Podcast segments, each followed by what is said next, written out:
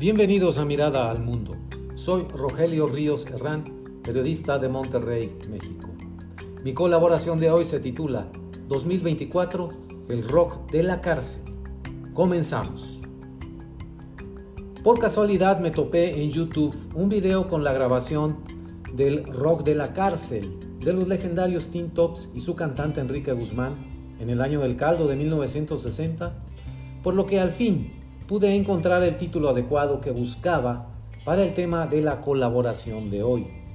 Me ha dado vueltas y vueltas en la cabeza desde hace días que la mejor bandera electoral en el 2024 para la oposición al gobierno de López Obrador sería, ironías de la vida, la lucha contra la corrupción y la crítica a la mafia del poder, dos de los principales mantras morenistas. Les doy mis razones. En época electoral, ambos lemas fueron un hit seguro en contra de quienes los usaron en el 2018, con tan buenos resultados.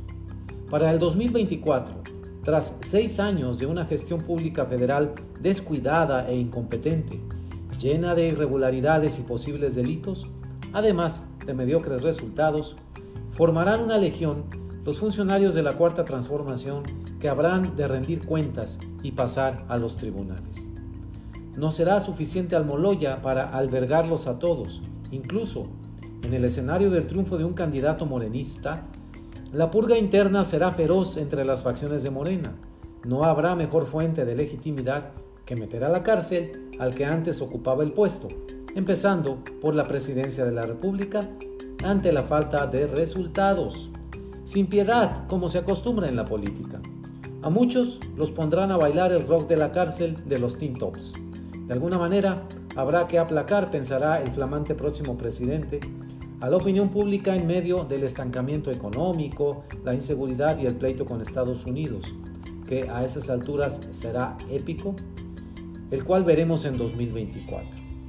Nadie tendrá un retiro dorado, Nada más considere usted los siguientes eventos en donde se pueden fincar graves responsabilidades en materia de seguridad pública a civiles y militares.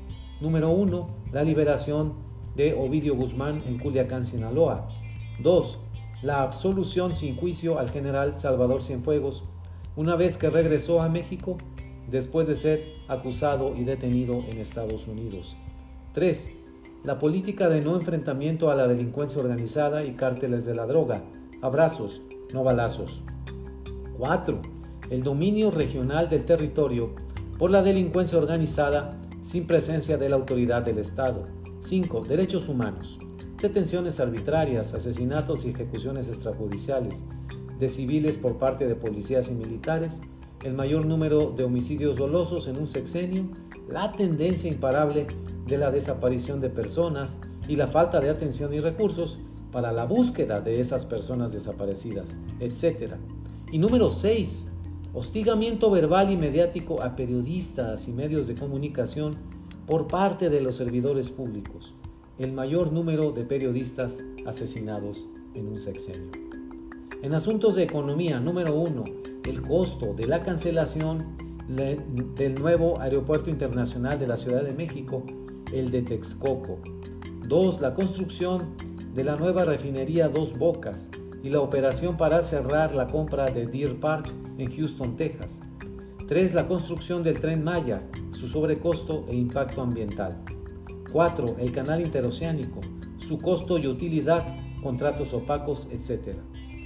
5. La regulación del sector energético y la exclusión de la producción privada, con el incumplimiento de reglas del TEMEC, arbitrajes internacionales, etc. 6. La asignación directa de contratos y la disminución de las licitaciones, en contra de las mejores prácticas internacionales. 7. La línea 12 del metro en la Ciudad de México, la famosa línea dorada. Agreguemos además lo relativo a salud y pandemia del coronavirus. Número 1 cancelación del Seguro Popular e ineficiencia del INSABI. 2. Desabasto de medicinas sin solución a la vista y su efecto en los enfermos crónicos. 3. El manejo de la adquisición de vacunas y de los programas de vacunación. 4. La conducción discrecional de la estrategia de contención del COVID-19, desdeñando al Consejo General de Salubridad y la opinión de expertos. 5. De los aproximadamente 600.000 muertos por la pandemia en México, ¿qué responsabilidad llevó cada quien en el gobierno? ¿Cuántas muertes eran evitables? No termina ahí la lista. Faltan los gobernadores y alcaldes, los jueces de consigna, ministros de la Suprema Corte, legisladores tramposos. Pero son apenas algunos de los temas conflictivos en los cuales se acabará la impunidad de estar en el poder a quienes tengan que dejarlo, incluso si el relevo es del mismo partido político.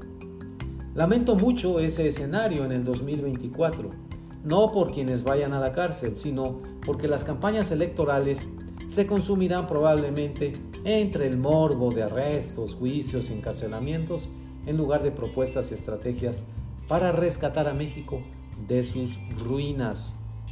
Servirá de consuelo en 2024 ver a muchos de los que hoy son intocables en el poder tomarse la foto con su número de prisionero. Creo que de muy poco. El daño ya estará hecho. De todas maneras, todo el mundo a bailar, como cantaba Enrique Guzmán. Muchas gracias.